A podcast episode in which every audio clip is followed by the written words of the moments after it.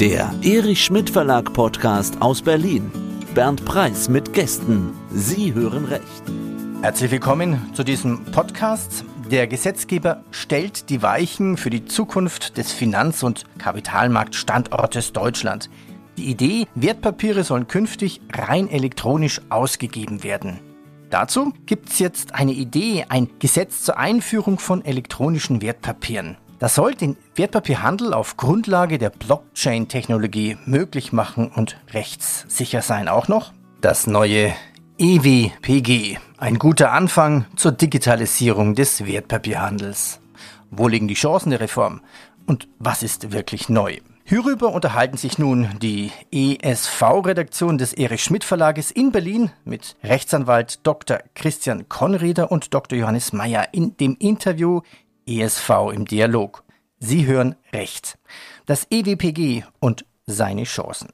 Wir begrüßen Dr. Konreder. Sie sind Rechtsanwalt und leiten den Bereich Kapitalmarkt Anlagerecht der Kanzlei Rödel und Partner. Ihr Schwerpunkt ist das Bank- und Kapitalmarktrecht. Ich grüße Sie. Hallo aus Hamburg. Tag.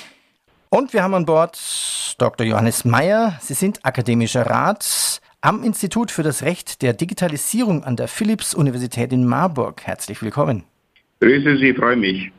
Lassen Sie uns nun über das EWPG diskutieren. Das macht mit Ihnen nun Moderator Bernd Preis aus der ESV-Redaktion des Erich Schmidt Verlags. Herr Preis, schöne Grüße nach Berlin.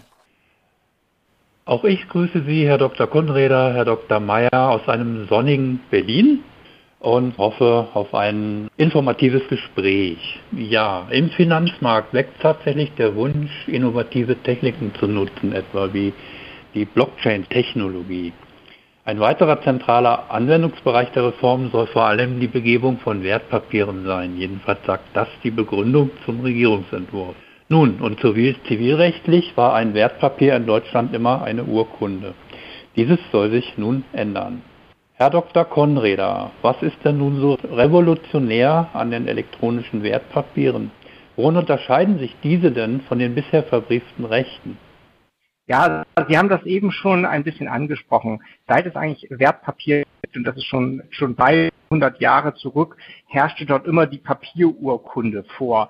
Manch einer kennt vielleicht diese umfangreichen und bunt verzierten und aufwendig verzierten Urkunden, die heute noch in manchen Banken als Dekoration an den Wänden hängen.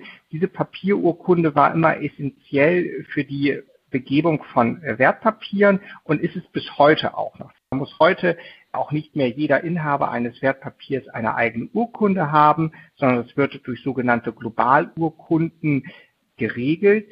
Aber dennoch zieht sich immer diese Papierurkunde durch das Wertpapierrecht durch. Und dieses kann nun durch das Gesetz zur Einführung elektronischer Papiere geändert werden, dass statt der Papierurkunde ein sogenannter Registereintrag vorgenommen werden kann. Und das ist das Besondere an diesem Gesetz und daher auch, wie wir finden, eine gewisse Zeitenwende im Wertpapierrecht. Also ist es richtig, dass das elektronische Wertpapier durch Eintragung in das Register entsteht? Genau, das ist richtig. Und wie entfaltet das Papier dann seine Rechtswirkung? Ich gehe jetzt auf die Verfügung ein. Das heißt, auch die Verfügung spielt natürlich hier eine gewisse Rolle. Hier ist natürlich auch oft vom Wertpapier oder elektronischen Wertpapier als Sache die Rede. Nach welchen Grundsätzen kann denn über das elektronische Wertpapier verfügt werden? Und wie kann man sich genau diese, diese, diese, digitale Transaktion praktisch hm. vorstellen? Ja, das haben Sie auch schon gesagt haben, das elektronische Wertpapier wird durch das neue Gesetz als Sache fingiert und die Verfügung erfolgt dann über das Grundprinzip, äh, wie sie im BGB in den Paragraphen 929 geregelt ist. Und hier beispielsweise die Transaktion bei sogenannten eingetragenen elektronischen Wertpapieren funktioniert auf schuldrechtlicher Ebene. Eigentlich beruht sie aus einem Kaufvertrag, also auch aus einer Einigung von zwei Willenserklärungen und auf der sogenannten dinglichen Ebene aus einer Einigung über den Eigentumsübergang sowie einer Weisung des bisherigen Berechtigten auf Umtragung in dem entsprechenden Register. So wird vielleicht ganz vereinfacht gesagt, so eine Transaktion zukünftig stattfinden können. Gut, und was ist dann mit der Abtretung des Leistungsrechts, das durch das Wertpapier verbrieft wird? Herr Dr. Mayer, wollen Sie kurz was dazu sagen? Ja, genau diese andere anerkannte Übertragungsform. Wir, wir kennen ja im Wertpapierrecht, im Kapitalmarktrecht zwei Übertragungsformen. Auf der einen Seite, wie äh, Christian Konrad das gesagt hat, wird, wenn man das klassisch betrachtet, das Wertpapier übertragen, nämlich die, die Urkunde nach 929 fortfolgende BGB. Das ist die eine Form und dann geht quasi mit der Übertragung der Urkunde geht auch das darin verbriefte Leistungsrecht mit über. Es gibt aber auch eine andere Übertragungsform, nämlich, dass man das in der Urkunde verbriefte Leistungsrecht abtritt, nämlich zum Beispiel eine Forderung abtritt, was ja in der Regel eine Geldschuldforderung ist. Und dann wird derjenige, der die Forderung bekommt, auch der Eigentümer dieser äh, Wertpapierurkunde und zwar automatisch, ohne dass er in irgendeiner Weise einen Besitz erlangen muss. Und diese zweite Übertragungsform ist äh, sehr kurz in diesem, also im Grunde genommen fast gar nicht in diesem elektronischen Wertpapiergesetz zum Ausdruck gekommen obwohl diese Dichotomie, also diese Zweigleisigkeit des deutschen Wertpapierrechts, des deutschen Kapitalmarktrechts bekannt sein müsste. Okay, würden Sie da Nachholbedarf sehen? Auf jeden Fall, auf jeden Fall, weil wenn wir die, uns die Übertragungsvorschriften anschauen, 24 bis 27 EWPG, die sind im Grunde genommen ausgerichtet auf das sachenrechtliche Prinzip, nämlich äh, die Übertragung der Sache, nämlich die Übertragung äh, dieser Wertpapierurkunde, was jetzt gerade in der elektronischen Eintragung äh, publiziert wird. Eine Abtretungsmöglichkeit, eine zessionsrechtliche Möglichkeit ist im ÜBG im Grunde genommen grammatikalisch gar nicht vorgesehen und das ist sehr schade. Gut, kommen wir mal dazu, wenn ich jetzt also so ein Wertpapier habe, Inhaber bin oder sonstiger Berechtigter ist, wie kann ich denn jetzt diesen sogenannten digitalen Anspruch, ich rede jetzt mal von dem digitalen Anspruch, wie kann ich den dokumentieren und wie kann ich mich da auch gegenüber Dritten legitimieren? Herr Dr. Konreder, wollen Sie dazu sich äußern? Gerne machen. Ja. Also die Legitimation ergibt sich äh, nämlich gerade bei den elektronischen Wertpapieren natürlich nicht mehr dann aus der Papierurkunde wie sonst, sondern hier muss wirklich dann differenziert werden, einmal zwischen den Einzel- äh, und zwischen den Sammeleintragungen nach den jeweiligen Registern. Und bei einzeleingetragenen elektronischen Wertpapieren ist dann beispielsweise derjenige, der als Inhaber zu sehen, auf dessen Namen das elektronische Wertpapier in dem Wertpapierregister eingetragen ist. Und bei den Inhabern eines sogenannten Kryptowertpapieres besteht zudem auch ein Anspruch darauf, dass ihm ein entsprechender Registerauszug zur Verfügung gestellt wird, solange dies zum Beispiel zur Wahrnehmung seiner Rechte erforderlich ist. Also das würde dann ähnlich funktionieren wie so ein Handelsregisterauszug oder wie muss man sich das praktisch vorstellen? Genau so äh, wird man sich das in etwa vorstellen können, ja. Kommen wir mal genauer zu diesen elektronischen Registern. Hier unterscheidet man ja zwischen zentralem Register und dem Kryptowertpapierregister. Herr Dr. Mayer, wer führt denn diese Register überhaupt? Ja, also diese, diese Register werden von der sogenannten registerführenden Stelle, so nennt es das, das Gesetz, geführt. Und äh, da, da, gibt es keine Beschränkungen in der Hinsicht, ob das öffentlich-rechtliche äh, Rechtssubjekte sind oder privatrechtliche, können beide sein. Es ist zu erwarten, dass elektronische Register und auch Kryptowertpapierregister vor allem durch private Personen geführt werden. Das ist ja bei den klassischen Wertpapieren nach äh, dem Depotgesetz, äh, Christian Konrad hat schon die Globalurkunde genannt, auch der Fall. Also da wird zum Beispiel, die, die, diese führt in Deutschland die Clearstream äh, Banking AG. Es ist also auch zu erwarten, dass in dieser Hinsicht Privatrechtssubjekte äh, diese äh, registerführenden Stellen übernommen werden. Man muss äh, darauf hinweisen, dass die Anforderungen an die Registerführung dabei sehr hoch sind, denn diese registerführenden Stellen äh, haben äh, zu verantworten, dass jederzeit die, die bestehende Rechtslage zutreffend wiedergegeben wird. Also sie hatte die technischen und organisatorischen Maßnahmen zu treffen und zum Beispiel einen Datenverlust oder eine unbefugte Datenveränderung über die gesamte Dauer zu verhindern. Und äh, wenn diese registerführende Stelle ihren Pflichten nicht nachkommt, drohen ihr nicht nur Schadensersatzansprüche von den jeweiligen Wertpapierinhabern, sondern auch aufsichtsrechtliche Maßnahmen seitens der Aufsichtsbehörde, nämlich der BaFin. Ja. Kommen wir mal näher dazu, zu dieser Erlaubnispflicht. Könnte ich also heute ein Startup gründen und könnte sagen, ich mache jetzt mal so ein Register. An wen wende ich mich denn? Sie sagten jetzt, die BaFin wird das beaufsichtigen. Aber muss ich da nicht besondere Anforderungen erfüllen? Kann ich dann einfach so hergehen und sagen, ich mache das jetzt mal oder brauche ich da Erlaubnis? Ja, Herr Mayer hat ja eben zu Recht auf die besondere Bedeutung dieser registerführenden Stellen hingewiesen. Und darum sind die registerführenden Stellen, und da differenziert man wieder einmal bei diesen sogenannten zentralen Register, das sind sogenannte Wertpapiersammelbanken, wie beispielsweise die TSW Banking AG, und die ist von der BaFin als ähm, Kreditinstitut, also als Wertpapiersammelbank überwacht und wird auch von der BaFin kontrolliert. Ähnlich ist es für die sogenannte Kryptoregisterführung, was man sich ja beispielsweise als Startup oder Fintech vorstellen könnte. Aber diese äh, Kryptoregisterführung wird auch äh, durch den Gesetzgeber, durch das Gesetz für die elektronischen Wertpapiere als sogenannte Finanzdienstleistung im KWG, also im Kreditwesengesetz reguliert. Und wenn ich dann so etwas werden möchte, brauche ich dafür eine Erlaubnis der BaFin und da muss ich dann einen gewissen Kriterienkatalog, wie beispielsweise Anfangskapital, Zuverlässigkeit von Geschäftsleitern und auch viele weitere Punkte entsprechend nachweisen, um so eine Erlaubnis zur Führung der Register zu bekommen. Bleiben wir mal bei den Registern, Herr Dr. Konreder. Kommen wir mal ein bisschen zu Technologiefragen. Welche Rolle spielt denn die Blockchain-Technologie dabei? Ja, ich glaube, gerade für das Kryptoregister ist die Blockchain-Technologie absolut essentiell und das sagt ja auch schon der Name hier des äh, Kryptoregisters. Hier aufgrund dieser Dezentralität wird unseres Erachtens auch nur die Blockchain-Technologie in Frage kommen und darauf werden die Register aufgebaut und das ist wirklich auch das Neue an diesem Gesetz, dass hier erstmal auch die Blockchain-Technologie für ein Register oder für ein öffentliches Register gesetzlich verankert wird. Das äh, andere elektronische Register ist sicherlich Technologie offen und kann auch anders geschürt werden, aber bei dem Kryptoregister sehen wir die Blockchain-Technologie, dass die dafür erforderlich ist. Und insgesamt muss man sagen, spielt ja für diesen Bereich der Unternehmensfinanzierung auch die Blockchain-Technologie eine Rolle, durch die einfach verschiedene Prozesse und auch Transaktionen vereinfacht werden können, wir haben ja auch schon in der Vergangenheit beispielsweise die Emission von Schuldscheindarlehen äh, auf Basis der Blockchain-Technologie gesehen. Jetzt haben wir mal die Stichworte Blockchain, Kryptoregister, Digitalisierung. Als Laie könnte man jetzt auf die Idee kommen und sagen, ist das elektronische Wertpapier jetzt sowas wie ein regulierter Bitcoin oder ist das ganz was anderes, Herr Dr. Konreder?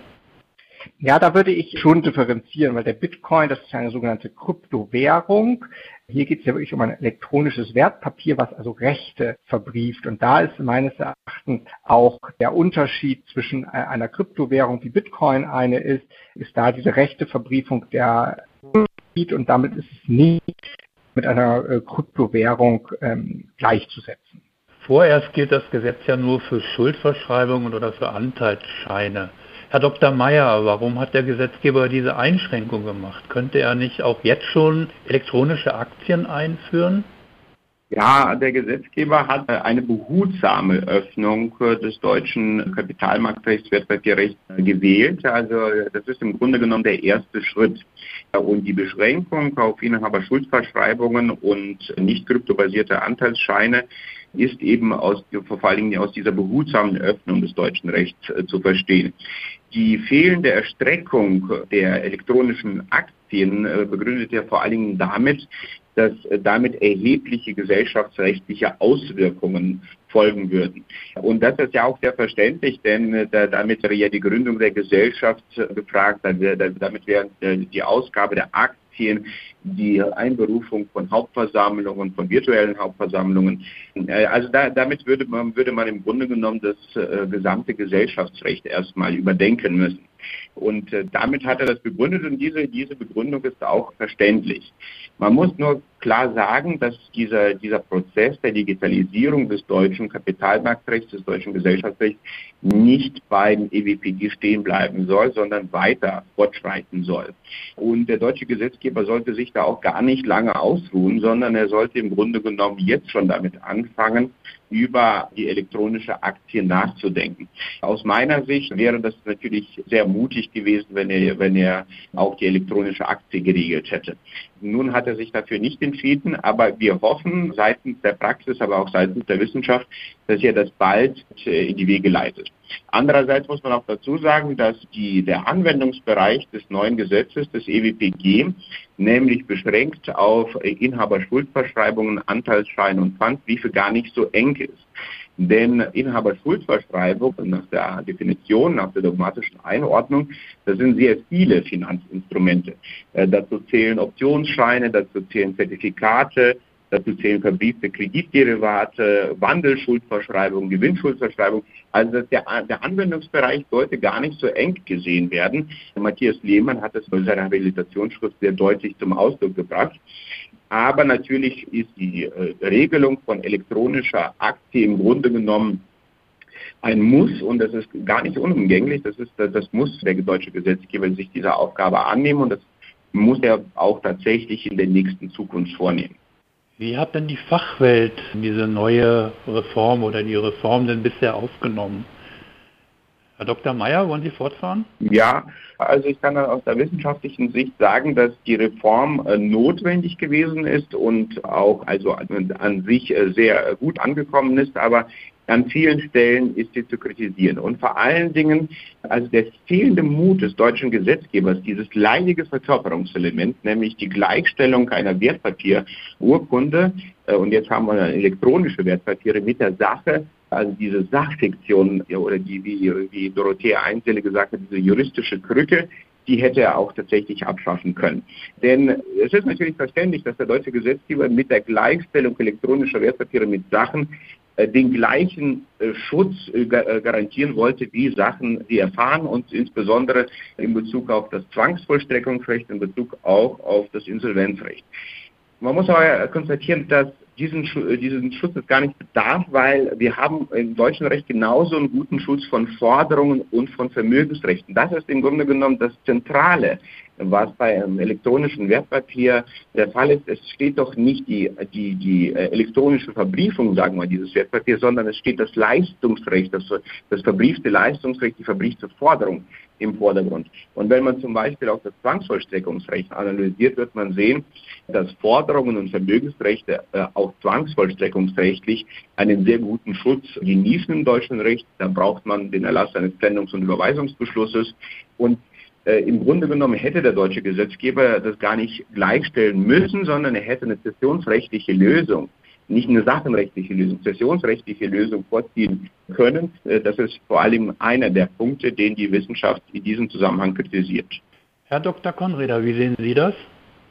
Ja, aus der Praxis wird es auch als ein erster Schritt in die richtige Richtung gesehen, nämlich für eine Digitalisierung des Wertpapiers, aber auch aus der Praxis hätte man sich ja wie Mayer es auch schon richtig gesagt hat, mehr Mut gleich äh, bei Abfassung dieses Gesetzes gewünscht und beispielsweise auch die elektronische Aktie eingeführt, aber unseres Erachtens bieten sich halt auch wirklich große Chancen, dass hier jetzt erstmal die Blocktechnologie Register kodifiziert worden ist. Und das ja, gibt auch so ein bisschen die begründete Hoffnung, dass auch andere Register, wie beispielsweise ein Grundbuch oder ähnliches, mit der Blockchain-Technologie geregelt werden könnten. Und darum ist dieses Gesetz ein erster guter Schritt in die richtige Richtung, muss jetzt aber zügig in den nächsten Jahren ausgebaut und erweitert werden.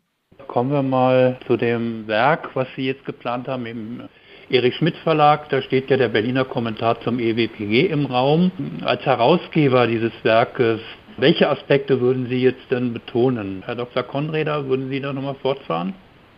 Ja, ich glaube, ein besonderer Aspekt auch an diesem Werk ist vielleicht, dass wir es wirklich geschafft haben, in diesem Werk eine sehr schöne Mischung aus Praxis und Wissenschaft zusammenzufinden mit wirklich sehr, sehr etablierten ähm, jungen Wissenschaftlern, aber auch gleichzeitig sehr erfahrenen ich glaube, da wird eine Kombination aus, äh, in diesem Werk dadurch entstehen. Herr Dr. Meyer, wie sehen Sie das? Ähm, ich sehe das äh, genauso. Christian Konrad hat das gesagt. Wir haben in unserem Werk Vertreter unterschiedlicher Fachrichtungen im Sinne von äh, juristischer Fachrichtungen. Wir haben Wissenschaftler, wir haben Rechtsanwälte, wir haben Vertreter der Wertpapierverwahrung, wir haben Vertreter der Auslandsbanken. Es ist also sehr äh, durchgemischt und natürlich sind die Autoren darauf fixiert gewesen, ja auch die Vorschriften zu kommentieren, die denen natürlich in ihrer äh, Arbeitswelt am nächsten liegen. Und das ist also eine Besonderheit unseres Kommentars und äh, auch eine besondere Aufgabe, die wir hier haben. Und ähm, man muss ja sehen, also diese, diese, diese Sachsektion, die wir da hatten, das, das ist ja im Grunde genommen eine Ausstrahlung auf, auf viele, viele, viele Rechtsgebiete, auf viele, viele äh, Gesetze. Und wie sich das auswirkt, dass elektronische Wertpapier den Sachen gleichgestellt werden in den jeweiligen Rechtsgebiet, das wirft immer wieder Probleme auf. Und diese Probleme zu benennen und sie auch in der Tiefe durchzuleuchten, das ist eigentlich das Wesentliche unseres Kommentars, ja. Schließen wir dieses Interview mit Ihrem Ausblick. Herr Dr. Konreder, was würden Sie zum Schluss noch sagen wollen? Und halten Sie diese Reform für zu weitgreifend oder für richtungsweisend? Ähm, wo steht Deutschland im internationalen Vergleich? Ja, also für zu weitgreifend halte ich sie nicht, um das einmal vorwegzunehmen. Ich glaube, Deutschland muss man leider attestieren, dass im Bereich der Digitalisierung immer noch ein gewisser Nachholbedarf äh, oder Aufholungsbedarf äh, besteht und so ist es auch im Wertpapierrecht. Andere europäische Nachbarländer wie die Niederlande, Frankreich, Luxemburg sind hier wesentlich weiter, gerade was das Wertpapierrecht betrifft. Darum hätten wir uns auch gleich durch den Gesetzgeber einen etwas mutigeren Schritt gewünscht. Aber wir gehen davon aus, dass das jetzt ein erster richtiger Schritt auch ist, dieses Gesetz, um auch die Wettbewerbsfähigkeit ähm, des Standorts Deutschland hier äh, zu stärken. Aber wir gehen auch davon aus, dass der Gesetzgeber gerade in den nächsten zehn Jahren sich weiter sehr, sehr intensiv und auch noch schneller und vielleicht auch noch mutiger mit dem Thema Digitalisierung beschäftigen muss, weil wir hier einfach in den nächsten zehn Jahren auch eine noch schnellere Digitalisierung sehen und da muss ein Gesetzgeber mithalten können. Herr Dr. Mayer, schließen Sie sich dem an oder würden Sie noch was ja. hinzufügen wollen? Ein, eindeutig, eindeutig. Es ist natürlich der erste Schritt und der ist auch ganz notwendig und auch ganz wichtig gewesen. Aber dabei sollte sich der deutsche Gesetzgeber wirklich nicht ausruhen, sondern er muss wirklich in die Zukunft schauen und zu anderen europäischen Ländern wie Niederlande, Christian Konrad hat es gesagt, aber zum Beispiel der Schweiz oder Estland anschließen. Wir brauchen tatsächlich eine fortlaufende Gesetzgebungstätigkeit in Bezug auf die Digitalisierung und sie kann im Grunde genommen nicht früh genug beginnen, äh, im Sinne von nur zu. Und da kann ich persönlich nur einen Appell an den deutschen Gesetzgeber senden und sagen, mutiger sein und wirklich auch zukunftsorientiert denken. Und wir wissen, dass eigentlich unsere Gesetzgebungstätigkeit, unser deutscher Gesetzgeber es auch kann.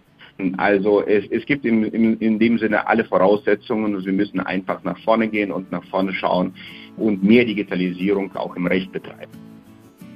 Dem ist dann wohl nichts mehr hinzuzufügen. Herr Dr. Konreder, Herr Dr. Mayer, ich danke Ihnen für dieses informative Gespräch. Danke Ihnen. Ja. Wir bedanken uns für das nette Interview. Alles danke. klar. Bis zum nächsten Mal. Herzlichen Dank an Moderator Bernd Preis aus der ESV-Redaktion des Erich Schmidt Verlages. Sie hörten Dr. Konreder, Rechtsanwalt, leitet den Bereich Kapitalanlagerecht bei der Kanzlei Rödel und Partner und Dr. Johannes Meyer, akademischer Rat am Institut für das Recht der Digitalisierung an der Philipps-Universität Marburg. Das war ESV im Dialog. Sie hören Recht